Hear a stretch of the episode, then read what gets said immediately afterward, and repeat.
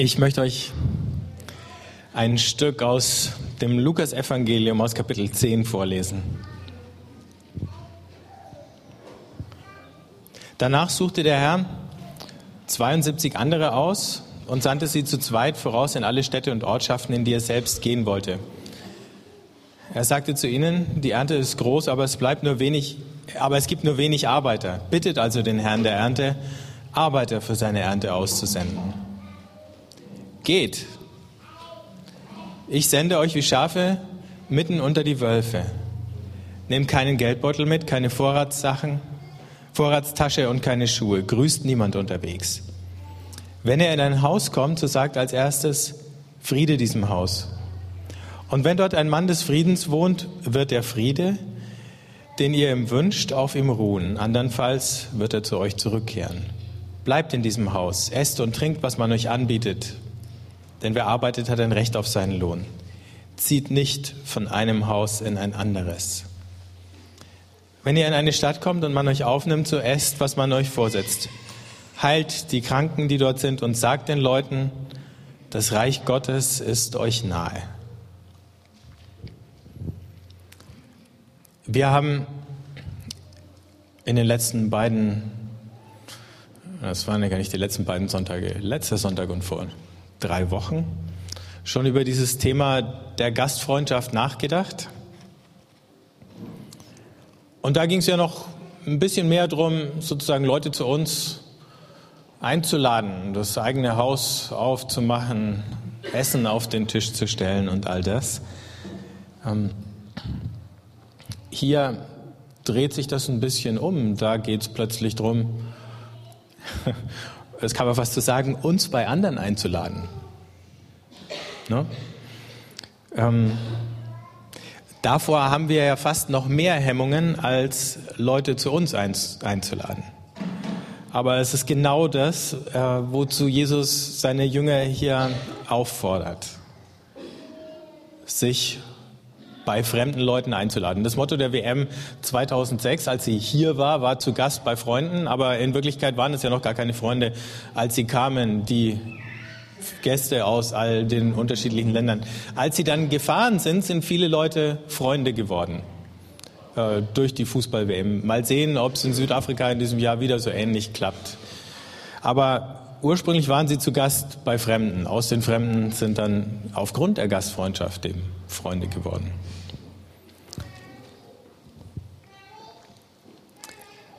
Das allererste, was hier auffällt, ist, dass Jesus seine Jünger hier zu zweit rausschickt.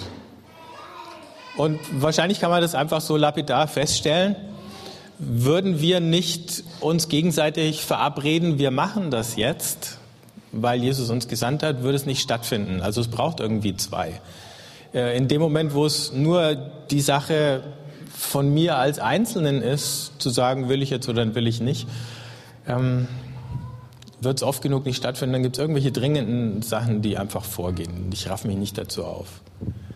Das heißt, wenn wir uns, wenn wir Fortschritte machen wollen, darin ein Leben der Gastfreundschaft zu führen, und die Conny hat einleitend ja schon gesagt, wenn wir hier sozusagen mindestens jeden Sonntag, aber in Wirklichkeit ja eigentlich ständig sozusagen bei Gott zu Gast sind und wenn es irgendwie auf uns abfärben sollte, dass wir das zu unserer eigenen Lebensgrundlage, zu unserem Lebensprinzip machen, selber gastfreundlich zu sein, dann müssen wir uns immer wieder daraufhin ansprechen und ansprechen lassen.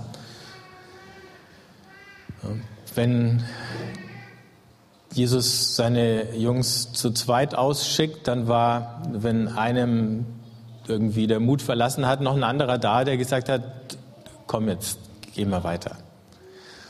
Oder es war jemand da, wenn ihr wollt, der so ein bisschen soziale Kontrolle ausgeübt hat. Und gesagt, äh, alleine kann man immer mal umkehren und irgendeine Geschichte erzählen, warum es gar nicht möglich war, den Vorsatz auszuführen. Aber wenn jemand anders dabei ist, dann wird der immer wissen, dass wir wegen lausiger Gründe umgekehrt sind oder dass wir eigentlich nie ernsthaft vorhatten, irgendwo hinzugehen und so weiter.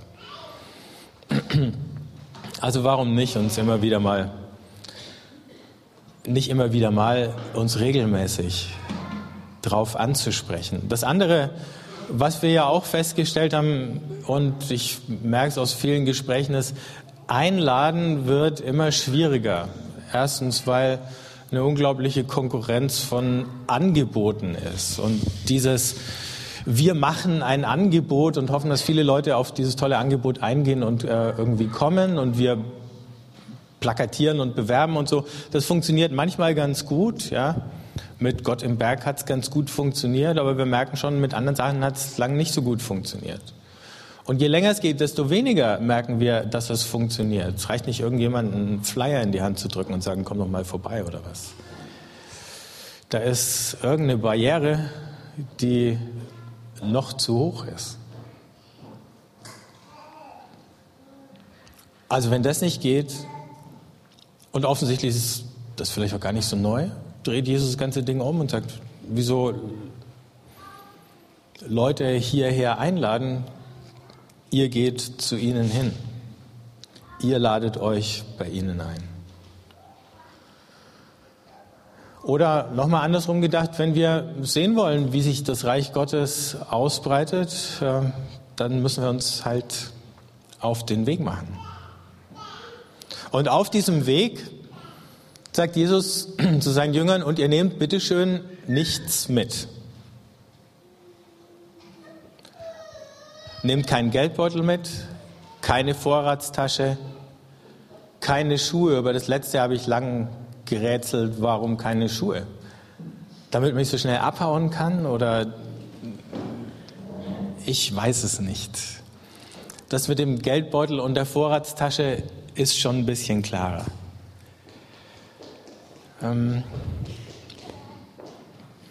da kehrt sich auch was um. Jesus schickt seine Jünger so raus, dass sie angewiesen sind auf die Gastfreundschaft der Leute, zu denen sie gesandt sind. Als ich vor ein paar Wochen mal drüber nachgedacht habe, ist mir aufgegangen, wenn das der Normalfall gewesen wäre in der Kirchengeschichte, der Normalfall von Mission, dass die Missionare auf das Wohlwollen der Leute angewiesen sind, zu denen sie gesandt sind und nicht auf das Wohlwollen der Leute, von denen sie gesandt werden, ähm, dann hätten wir manche Missionskatastrophen, die es in der Kirchengeschichte gegeben hat, nie erlebt. Also die Mission, die die anderen, die den anderen was überstülpt oder die mit Zwängen oder sonst wie arbeitet. Ne? Jesus gibt da sozusagen ein Gegenbeispiel dafür. Und äh, wenn wir genau hingucken, dann sehen wir, Paulus war im Grunde oft ganz ähnlich unterwegs. Ab und zu hat ihn mal irgendwie jemand unterstützt, oft hat er selber gearbeitet, aber dann eben auch wieder war er bei Leuten lange zu Gast. Also wir gehen nicht hin als die Gastgeber, die dann hier die anderen an ihren Tisch setzen, sondern wir werden an den Tisch der anderen gesandt. Und in dem Moment ist dann eben auch schon klar, mit dieser anderen Variante, ich lade dich zu mir ein, da kann immer eine Form von Gastfreundschaft verbunden sein, die entweder ein Tauschgeschäft rausmacht, ich lade dich ein, du lädst mich wieder ein. Das kennt ihr wahrscheinlich alle, wenn ihr Kinder habt, die ihren Geburtstag planen. Ne? Der hat mich eingeladen, jetzt muss ich ihn wieder einladen, aber ich will ihn eigentlich gar nicht einladen. Und so. Nicht, dass das dann weg wäre, wenn man älter wird. Das nimmt nur andere Formen an. Es fällt uns ein bisschen mehr auf bei den Kindern als bei uns selber. Dafür haben wir die Kinder. Damit sie ein Spiegel sind, in dem wir uns selber wieder sehen können und lernen. Ähm, und wir finden, entwickeln natürlich auch Formen von Gastfreundschaft, mit denen beeindrucken wir die anderen. Also entweder gibt es sowas wie ein gegenseitiges Verpflichtetsein und da, da machen wir unsere Netzwerke und Beziehungsnetze, die uns dann helfen, ähm, gesellschaftlich akzeptiert zu werden oder vielleicht sogar karrieremäßig voranzukommen. Wir laden Leute ein, die uns was nützen oder von denen wir wenigstens so die Ahnung haben, sie würden uns was nützen oder so. Nicht nur, auch die, die wir mögen.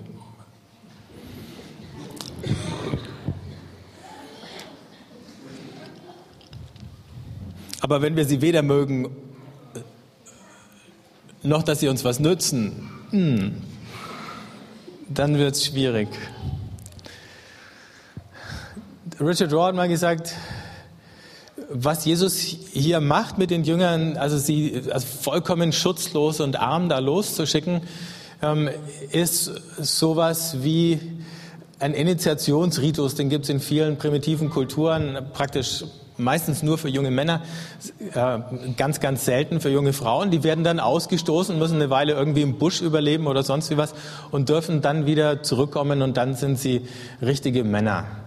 Aber er sagt, du musst irgendwie, und, und, und der Gedanke dahinter ist alles Mögliche, aber unter anderem auch der, du musst mal draußen gewesen sein aus dieser Gemeinschaft und dann wieder zurückkommen. Und wenn du mal draußen warst, dann schätzt du das, was drinnen ist, erst noch mal ganz anders, aber du siehst es auch noch mal ganz anders. Und was Jesus hier mit seinen Jüngern macht, ist, der schickt sie mal raus und sagt so, und jetzt, wenn ihr mal so die Perspektive des Außenseiters, des Randsiedlers oder so habt und jetzt in so ein Dorf kommt, dann seht ihr diese Gesellschaft anders, als wenn ihr die seid, die schon immer da waren, die Platzhirsche, die etablierten und so. Und jeder muss das mal mitmachen. Das muss nicht ein Dauerzustand sein in unserem Leben, diese Armut, aber es ist ganz gut, das mal mitgemacht zu haben. Und erst aus dieser Perspektive von dem Fremden lernen wir manche Dinge richtig zu sehen. Jesus war ja ständig sozusagen am Rand der Gesellschaft unterwegs. Und dieses, wenn äh, er dem, der von sich aus anbietet, ihm nachzufolgen, sagt, pass auf, die Füchse haben ihre Gruben, die Vögel haben ihre Nester, aber der Menschensohn hat keinen Ort, wo er sein Haus, äh, Haupt hinlegt, eben kein Haus. Äh, kein Haus, wo er die anderen einlädt, dann war es sozusagen die Dauerperspektive, die Jesus gehabt hat. Also, diese äußere Armut, aber mehr noch die innere Armut, ähm, ist eine Chance. Und zwar eine für uns zum Lernen und eine für Gott zum Handeln. Das nächste, was wir feststellen an Anweisungen, es gibt gar nicht viele Anweisungen. Ähm, man könnte sagen, unter pädagogischen Gesichtspunkten war das nicht so clever von Jesus, den Jüngern nur so wenig zu sagen, was sie eigentlich machen sollten. Und die meisten von uns hätten sich mit so einem Arbeitsauftrag relativ überfordert gefühlt. Und Jesus, bitte, was sollen wir sagen, ähm, wenn wir da hinkommen? Er sagt genau zwei Sachen, die es zu sagen gibt. Erstens Friede diesem Haus und zweitens Reich Gottes nahe herbeigekommen. Ja und, wie soll man da stundenlang Konversationen mit bestreiten und äh, Ne? Könnten wir nicht ein Skript haben, bitteschön? Und äh, dann, wenn die Leute das sagen, was antworte ich da drauf? Und wenn sie was anderes sagen, was sage ich dann? Und so. Ich, aber es gibt nicht mehr. Also eine Anweisung, wo es nicht ums Reden geht, ist die, ihr esst einfach alles, was die euch auf den Tisch stellen. Gut, das ist eigentlich auch selbstverständlich, wenn man irgendwo hinkommt als Gast, dass man halt dann da mit isst, was es gibt. Aber es hat natürlich auch damit zu tun, andere Menschen sind eben anders als wir. Also die haben einen anderen Geschmack, die haben andere Gewohnheiten, die haben andere Gebräuche.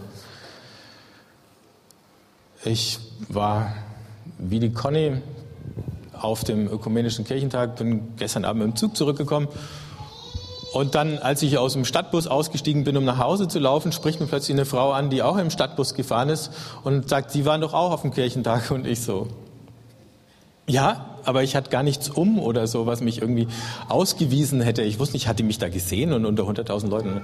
Jedenfalls sind wir ins Gespräch gekommen ähm, und dann hat sie erzählt, sie hatte eben ein Privatquartier, hat bei einer christlichen Vereinigung äh, mitgearbeitet, die einen Stand hatten.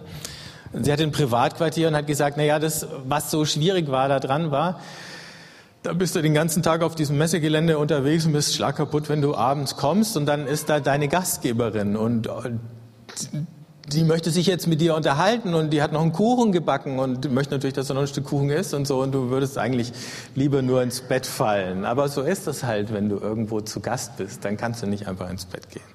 Und wenn die einen Kuchen gebacken hat, dann isst du halt ein Stück, ne? selbst wenn du jetzt lieber was ganz anderes oder am besten wahrscheinlich gar nichts essen würdest oder so. Also es hat sich bis heute nicht furchtbar geändert. Und Jesus sagt, ähm, lernt gute Gäste zu sein.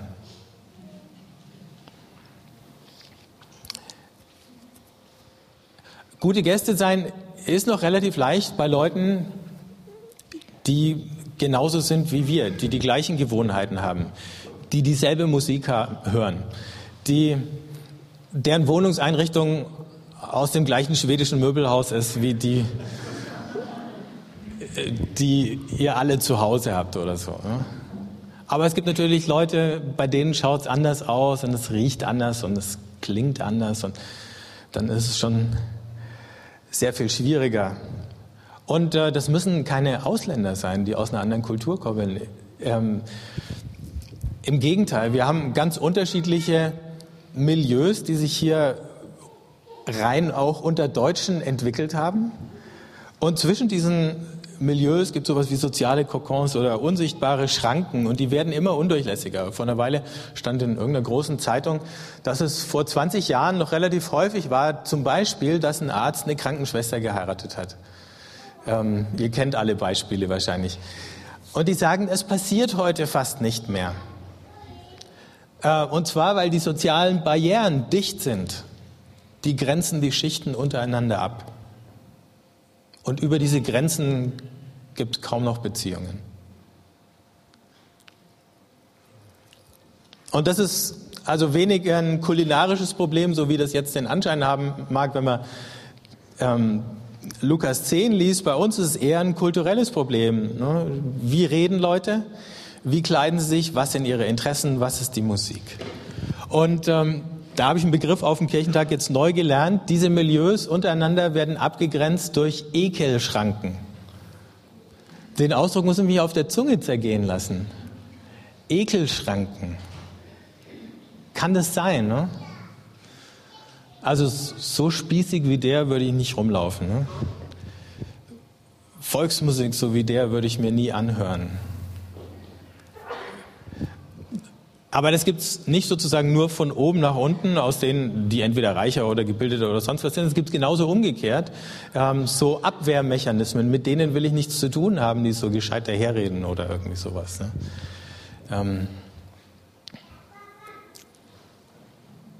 und so dichtet sich das gegenseitig ab und man kommt da gar nicht mehr drüber. Manfred Lütz, ich weiß nicht, ob ihr von dem mal ein Buch gelesen habt, hat ein neues rausgebracht. Er ist ja eigentlich Psychiater und hat ein Buch geschrieben, Irre, wir behandeln die Falschen. Und lässt sich dann im ersten Teil, im zweiten Teil geht es dann tatsächlich um äh, psychische Störungen oder Krankheiten, aber im ersten Teil lässt er sich aus über, wie bescheuert die normalen Leute sind. Und dann schreibt er, und es passt genau zu diesen Ekelschranken, Religion ist eine wichtige Irritation, die Menschen aus ihrer Alltäglichkeit herausreißen kann. Sie könnte im Grunde all die blödsinnig normalen, gegen anders eingerichtete, sorgfältig abgeschotteten Kreise erfolgreich aufmischen. Das hätte Pep. Dagegen ist eine stromlinienförmig angepasste Soft-Religion, die genauso blödsinnig normal wird, wie es all die blödsinnig Normalen sowieso schon sind, überflüssig wie ein Kropf. Der Kit mit dem die blödsinnig normalen Sinusmilieus, das ist so ein ähm, Fachausdruck für diese Organisation, die diese Milieustudien erstellt hat, mit dem diese blödsinnig normalen Sinusmilieus vor allem zusammengehalten werden, ist Verachtung.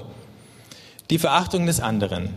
Zu welchem Milieu man gehört, bemerkt man wohl am intensivsten durch den Widerwillen, der einen in anderen Milieus überfällt. Sich selbst hält man in all seiner eigenen Spießigkeit natürlich für einen Ausbund an Normalität. Da haut er jetzt natürlich richtig drauf. Aber wenn man mal einen Moment anhält, dann merkt wahrscheinlich jeder, dass es ganze Gruppen oder Schichten oder eben Milieus gibt, wo wir ganz freiwillig einen Bogen drum machen. Und für einen sind es vielleicht die Reichen, mit denen wir nichts anfangen können oder die wir blöd oder egoistisch finden. Und es gibt wahrscheinlich auch eine Menge Gründe, da Dinge zu kritisieren. Und für den anderen sind es die Proleten, die sich ins Koma saufen oder die ihre tiefer gelegten schwarzen sage nicht was für Fabrikate mit Chromfelgen fahren und möglichst laut ihr Autoradio aufdrehen oder das ist ein Autoradio, das ist ja Quatsch. Also die Monsteranlage mit Basskanone oder was. Ne? Für wieder andere sind es Leute mit Autokennzeichen, die mit dem F anfangen, egal welcher Vokal dann dahinter kommt. Ob aus Norden oder Süden oder was. Nein. Ähm, und manchmal machen wir Witze drüber. Aber natürlich gibt es so eine ganze Reihe von Gruppen, da schaffen wir das gar nicht, über unseren Schatten zu springen. Oder es fällt uns schwer. So, aber die Zumutung ist, irgendwann mal über diese Grenze wegzukommen. Vielleicht war die in galiläischen Dörfern auch nicht viel anders. Also es gibt ja so Rivalitäten, das gibt es ja bis heute noch, wenn zum Beispiel in irgendeinem äh, ländlichen Bezirk, einfach weil da so wenig Leute wohnen, fünf Kirchengemeinden zusammengelegt werden, dann werden die Bewohner aus Dorf A den Teufel tun, einmal im Monat ins Dorf B zum Gottesdienst zu gehen. Da gehen die nicht hin. Wir sind noch nie in das Dorf gegangen. Warum sollten wir jetzt da hingehen oder so? Ne? Das ist doch nicht unser Gottesdienst, das ist doch nicht unsere Kirche. Und wenn man es in Lutz liest, denkt man, wenn, wenn Kirche das nicht mehr hinkriegt, Leute aus verschiedenen Dörfern irgendwie zusammenzukriegen, äh,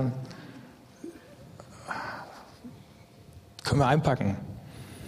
Aber es ist jetzt leicht, über die Dörfer zu lästern, weil wir wohnen ja in der Stadt. Und in der Stadt gibt es eben die eigenen Dörfer. Und die wohnen natürlich nicht alle im gleichen Haus und nicht mal alle im gleichen Stadtteil, aber manchmal wohnen die im Radius von ein paar hundert Metern um uns herum. Und irgendwann ist die Frage, schaffen wir mal den Schritt über die Schwelle von jemand anders? Wenn wir es dann schaffen, und vielleicht ist es ja gar nicht so schwer, dann stellt sich die nächste Frage, nämlich ganz da zu sein, wenn wir da sind. Und auch das ist nicht so leicht. Die äußere sozusagen Mechanik von Gastfreundschaft ist noch relativ leicht. Aber Jesus sagt ja dann, also wenn ihr in einem Haus seid, dann bleibt, weil er genau weiß, nicht nur wegen der Fremdheit oder so, sondern auch, weil wir manchmal schon so beschäftigt sind, wir könnten zwar dann auch am Tisch sitzen, aber unser Kopf wäre schon wieder weg. Bei irgendwelchen Dingen. Weiß nicht, ob euch das manchmal so geht. Mir ging es öfter so, ich sitze mit jemand am Tisch und rede und plötzlich laufen meine Gedanken ganz, ganz, ganz weit weg. Die anderen reden weiter und ich bin schon dabei, irgendwas zu planen oder zu machen oder irgendwie sowas. Und das, wenn ich dann innerlich weg bin, dann hat es auch gar keinen Wert mehr, äußerlich da zu sein. In so einem Fall, wenn ich innerlich völlig abgedriftet bin, bin ich natürlich auch kein aktiver Teil der Konversation an diesem Tisch mehr. Aber es gibt natürlich auch das Umgekehrte. Wir sind so bei uns selber, dass wir gar nicht bei dem anderen und mit ihm zusammen sind in so einem Gespräch am Tisch. Neulich war ich am Rande von so einer Veranstaltung oder nach einer Veranstaltung mit ein paar Leuten noch zusammengesessen. Da gab es noch Bier und ich bin gerade mit jemand anders ins Gespräch gekommen, da saßen aber noch ein paar am Tisch und dann hat sich noch einer dazugesetzt. Und ähm, wir hatten ein ganz gutes Gespräch und irgendwie habe ich gemerkt, jeder hatte am anderen Interesse.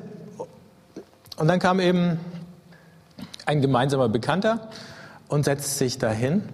Und das erste Stichwort was wir ihm gegeben haben, hat er benutzt, um ganz weit auszuholen und von sich zu erzählen. Also, und normalerweise hat ja so ein Gespräch so einen symmetrischen Verlauf, wenn es richtig läuft. Ne?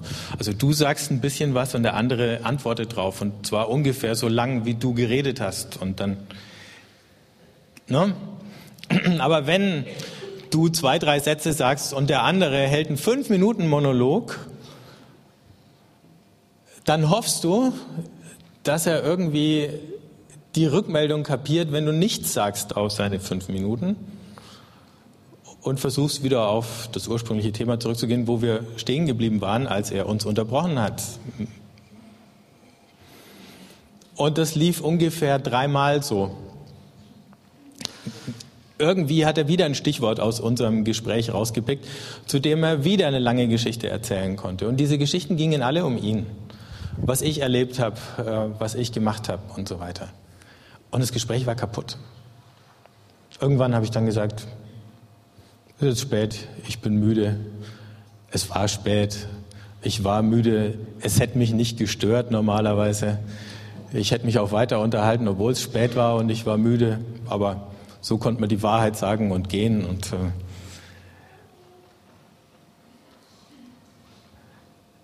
das Problem ist nur, ich glaube, es ist ihm überhaupt nicht aufgefallen. Ich kann mir vorstellen, er ist aus diesem Gespräch rausgegangen, hat gesagt, das war ein tolles Gespräch, weil er halt so viel geredet hat und wir haben ihm zugehört. Also wir hatten keine Wahl, ihm zuzuhören.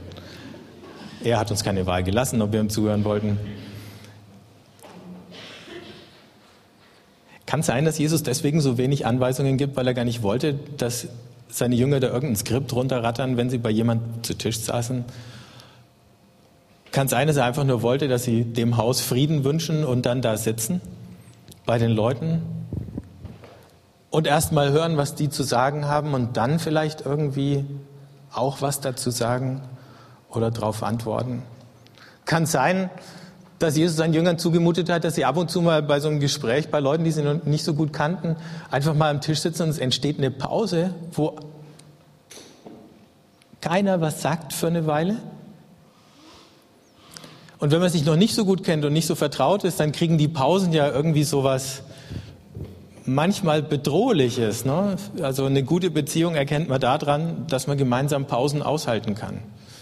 Ähm, manchmal ist die Frage, wer wird zuerst nervös und fängt dann wieder an, irgendwas zu sagen, damit es einfach nur keine Pausen gibt. Aber Pausen sind okay und es ist auch okay, den anderen mit dem, was er sagt, äh, einfach jetzt nicht in einem desinteressierten Sinn einfach stehen zu lassen, sondern einfach nicht das Diskutieren mit dem anfangen, wenn wir eine andere Meinung haben, sondern das zu akzeptieren. Er hat eine Geschichte, er sieht die Dinge so, ich habe eine andere Geschichte, ich sehe sie anders. Und das Nette ist ja, Jesus rechnet damit, dass ich entweder dieser Friede von alleine ausbreitet und durchsetzt oder halt nicht. Aber er setzt seine Jünger gar nicht unter Erfolgsdruck. Ich habe jetzt einfach der Länge wegen vorhin das weggelassen. Am Ende sagt Jesus ja auch, und äh, wenn sie euch in der Stadt nicht aufnehmen, dann geht ihr halt wieder. Dann kommt das noch mit dem Staub, den man von den Füßen schüttelt und so weiter. Aber es gibt da überhaupt keinen Zwang zum Erfolg.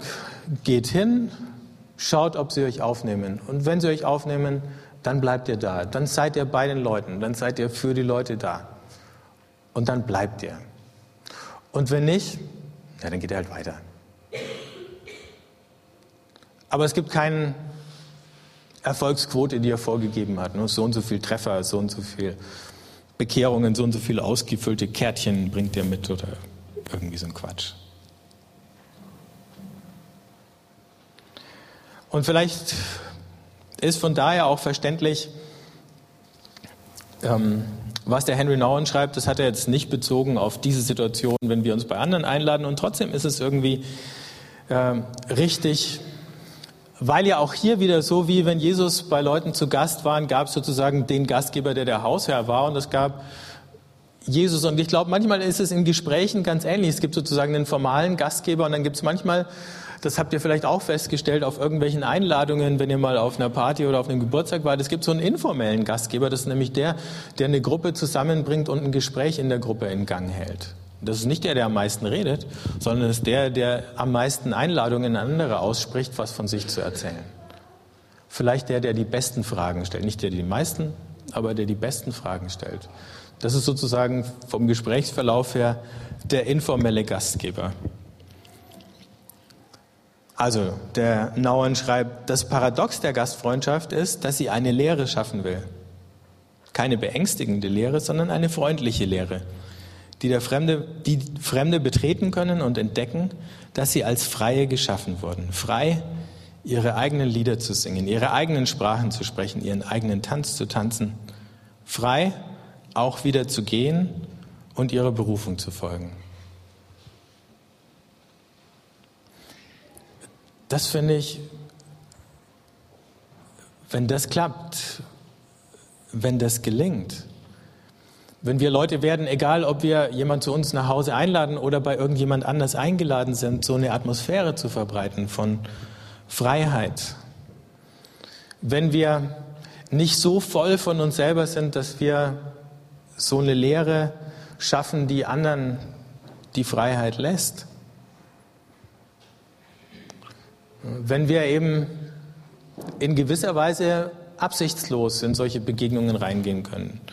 Nicht mit einem festgesetzten Ziel im Hinterkopf, das muss passiert sein, damit dieser Abend für mich ein Erfolg war, sondern es war in jedem Fall ein Erfolg, wenn ich mit meiner ganzen Aufmerksamkeit bei dem anderen gewesen bin. Egal wie der andere darauf reagiert.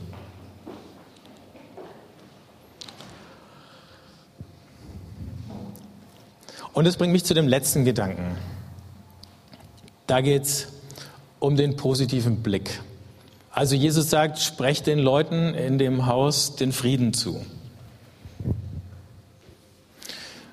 Nicht unbedingt als eine Sache, die erst mit euch kommt, weil es heißt ja dann, wenn da ein Mann des Friedens ist, sprich, wenn der Friede schon in irgendeiner Form da ist, und Frieden ist ja nicht nur die Abwesenheit von Streit, sondern ist sowas wie heilsame Gegenwart Gottes im jüdischen Verständnis. Ja. Also dann bestätigt doch einfach das, dass Gott schon da war. Und in Wirklichkeit geht er uns ja ständig voraus. Es gibt eine wunderschöne Geschichte am Anfang vom Johannesevangelium, als die ersten paar Jünger so über Johannes den Täufer zu Jesus finden und dann die Geschichte von Philippus und Nathanael, zu denen Jesus sagt oder wo einer zum anderen sagt, komm und sieh. Und dann kommt der Nathanael da an, hat noch irgendwas Dämliches über Jesus gesagt und Jesus schaut ihn an und sagt, aber da ist ein aufrechter Israelit. Der sagt was Positives über ihn. Er hätte auch was Kritisches sagen können, so wie der Nathanael über ihn gesagt hat. Jesus gibt irgendwie zu verstehen, dass er das schon gemerkt hat, aber er sagt nichts Negatives über ihn, sondern hat diesen positiven Blick. Und das verändert für den Nathanael alles.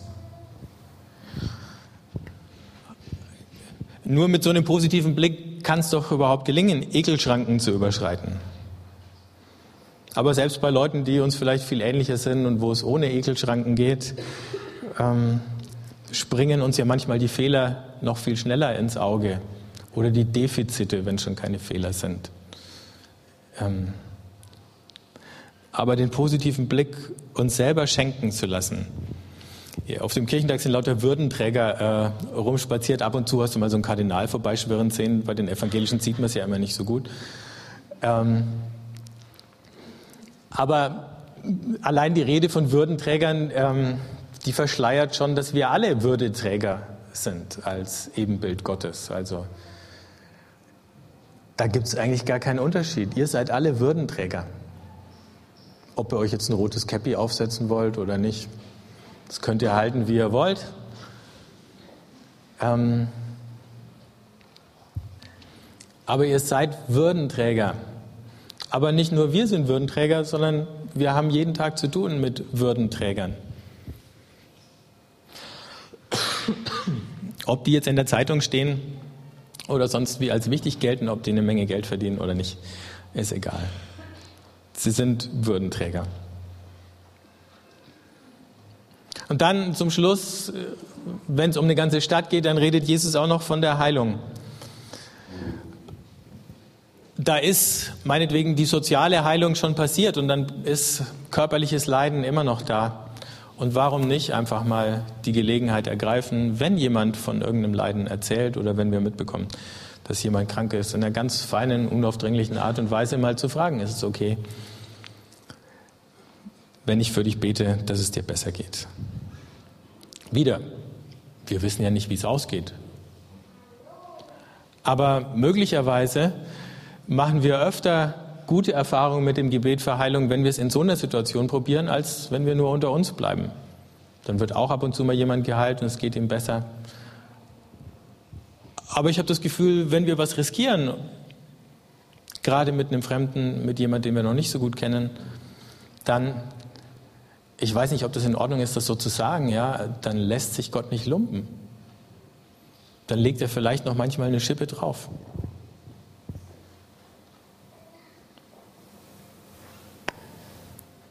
Letzten Endes überbringen wir so eine Einladung.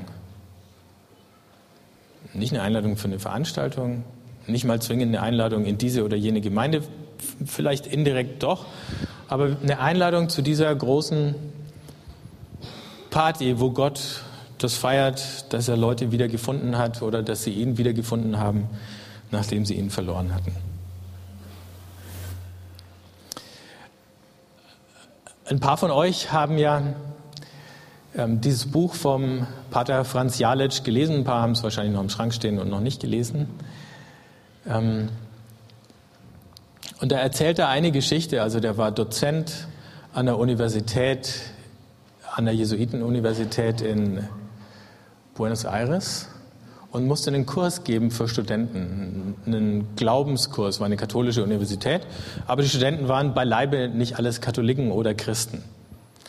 Und anstatt jetzt in diesem Kurs viele Vorträge zu halten und so weiter, hat er das Ding komplett umgestellt und hat gesagt, was wir machen ist, wir setzen uns zusammen und jeder erzählt von sich und jeder erzählt von seinem Glauben. Der Atheist erzählt von seinem Glauben oder Unglauben, wie ihr es nennen wollt.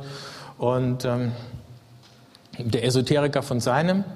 Und er hat gesagt, seine Erfahrung war, dass dieses gemeinsam, ja, wenn ihr so wollt, Bezeugen des eigenen Glaubens alle gestärkt hat. Aber die Aufgabe war einfach nur, einander zuzuhören und nicht darum zu streiten, wer jetzt den richtigen Glauben hatte und wer nicht. Und dann hat er erzählt, ganz am Ende von dem einen Semester und dem einen Kurs, den er da gegeben hat. Und er selber war immer dabei, aber hat sich sehr zurückgehalten. Kam eine Studentin auf ihn zu, die war eigentlich jüdischer Abstammung, aber keine gläubige Jüdin, sondern Atheistin.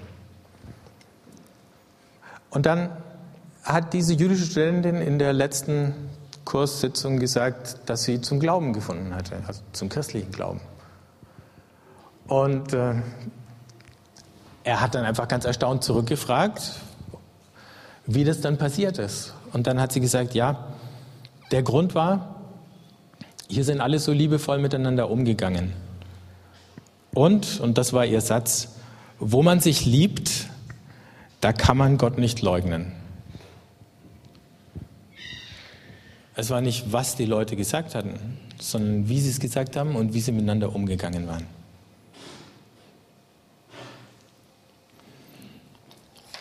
Wenn wir von da nochmal zurückschauen auf das, was Jesus so als Auftrag gibt, dann ist es vielleicht ja viel einfacher. Dann brauchen wir ja vielleicht tatsächlich kein Skript. Dann brauchen wir nur den Mut, mal über die eine oder andere Schranke drüber zu steigen Und ein bisschen so diesen Mut zur inneren Lehre, zu sagen, ich bin jetzt einfach da, ich höre jetzt einfach zu. Und ich glaube, dass das alles ist, was Gott braucht.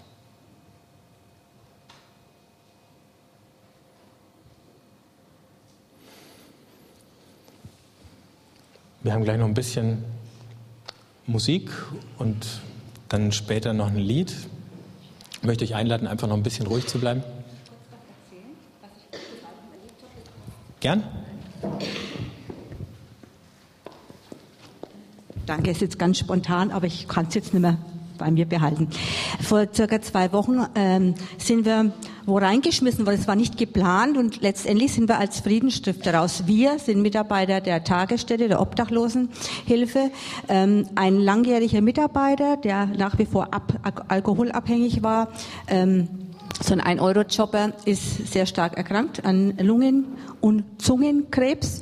Äh, wir haben dann äh, nach vielen, vielen äh, Terminen es soweit geschafft, dass er endlich in die Klinik ging und da haben die dann festgestellt, da kann man nichts mehr machen, das ist zu weit fortgeschritten.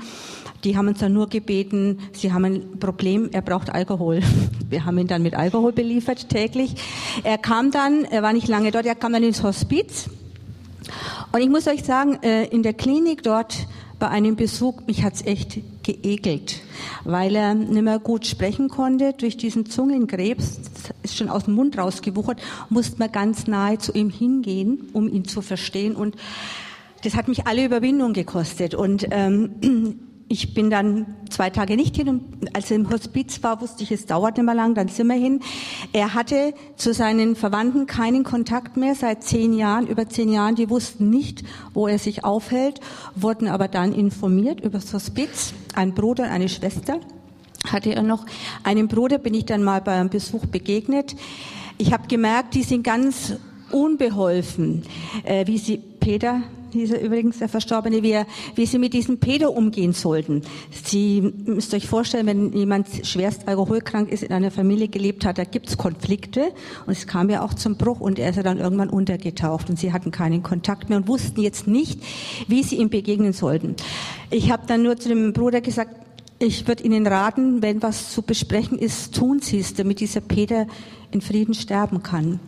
Bin dann raus und zwei Tage später ist Peter verstorben und ähm, die Verwandten waren sehr dankbar, dass wir dann im Hospiz auch dort waren vor Ort und haben ähm, so eine, eine kleine Abschiedsfeier gibt es einen Raum unten äh, gestaltet, wo der Karl Ostermeier nochmal so einen äh, Rückblick von seiner Seite über diesen Peter äh, gesprochen hat, wie er bei uns gewirkt hat. Und wir haben dann eine Trauerfeier ausgerichtet in der Tagesstätte, die Verwandten eingeladen, die waren so dankbar und das haben wir ganz liebevoll gemacht, mit eben äh, schön geschmückt. Und wir haben ihnen erzählt, wie wir diesen Peter erlebt haben. Äh, nämlich, dass er zuverlässig war, trotz seines, äh, seines Suchtverhaltens, dass er ähm, sehr ruhiger war und sehr ähm, sich eingefügt hat in diese Gemeinschaft, dass es für ihn ganz wichtig war, dass er da einen Job hatte. Und man hat gemerkt, ähm, Bruder mit, äh, mit e-, Ehegatten waren da und Schwester auch und eine Nichte war da. Und man hat gemerkt, wie die, die Augen dieser Menschen immer weiter aufgegangen sind. Sie hatten jetzt plötzlich ein anderes Bild von diesem Peter bekommen, als sie hatten als es auseinanderging. Und sie waren voller Dankbarkeit und haben dann, der Bruder dann irgendwann gesagt, warum sind wir nicht schon eher mal hier vorbeigekommen oder haben versucht, es zu finden. Und die haben das dann so empfunden, dass wir echt so eine Art Friedensstifter waren zwischen denen. Also wir haben diesem Peter, soweit wir es konnten, nochmal Ehre gegeben, so wie wir ihn äh, erlebt haben halt in der Tagesstätte. Und äh, ja, und die Verwandten waren wirklich wirklich sehr, sehr dankbar. Und sie haben ja auch äh, gesehen und wie wir leben und dass wir glauben. Und ich habe auch den Peter mal gefragt, was er denkt, was passiert, wenn er stirbt, dann na nix. Und dann habe ich ihm halt erzählt, was ich glaube, was passiert, wenn er stirbt. Und äh, der Karl war auch bis zur letzten Stunde noch bei ihm. Äh, und da hat er dann zum Karl gesagt, ich glaube, dass es Jesus Christus gibt. Und also uns hat's glücklich gemacht und äh, das war nicht geplant, aber das war einfach so geführt und ich denke, das war ja, also wir haben uns gut gefühlt und die Verwandtschaft hat sich auch gut gefühlt und so soll es ja letztendlich sein, dass man sich selber dann auch, ich denke, das macht dann Gott schon, dass dann das gehört. Okay, also wie geht's jetzt weiter? Die